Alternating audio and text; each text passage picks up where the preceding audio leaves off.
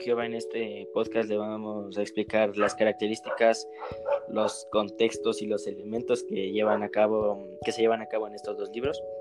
El primero es bola de cebo. En bola de cebo podemos observar diferentes elementos, como por ejemplo el espacio. El espacio en el texto se ubica en Francia, específicamente en la ciudad de Rouen. También se puede tomar en cuenta el carruaje en el que bola de cebo y sus vecinos viajan. Eh, también, asimismo, el Hotel Comercio, donde se aportan cosas importantes a la historia. En cuanto al tiempo, este se desarrolla alrededor de 1870 y 1871, durante las guerras entre Francia y lo que hoy en día es Alemania.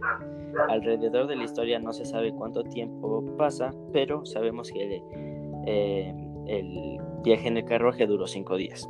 En cuanto a la estructura interna eh, de este texto, podemos ver que la eh, introducción se puede ver desde al comienzo cuando se habla cómo iba la guerra, cómo Francia iba soltando terreno poco a poco y cómo es que los prusianos avanzaban por el territorio francés. Eh, cuando los vecinos y Bola de Cebo consiguen su salvoconducto para poder movilizarse, comienza el nudo. Ah, en, el, nudo también se muestran los hechos eh, importantes como podría ser cuando los vecinos comienzan a bola de cebo de acostarse con el oficial al mando para poder continuar su viaje.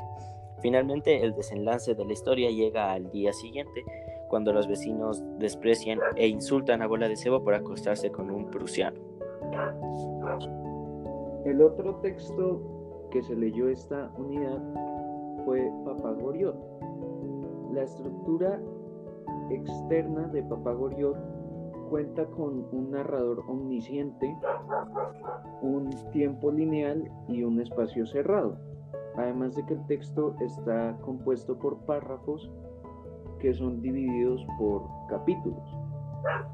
Papagio cuenta con cuatro capítulos, además de una introducción y una biografía del autor.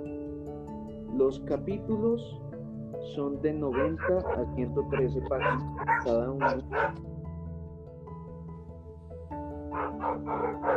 y eso compone la estructura externa. La estructura interna cuenta con la introducción, que es donde se nos presenta un poco el trasfondo de Goriot.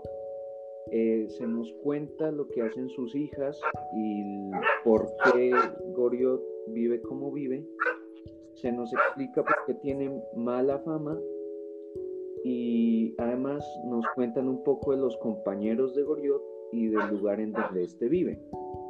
El nudo de la historia llega cuando Goriot, debido a las presiones ejercidas por sus hijas y debido a su edad, sufre un derrame cerebral, lo que lo deja a las puertas de la muerte. El protagonista de la historia, Eugene de Rastignac, eh, logra comprar una sepultura algo decente para Papagorio.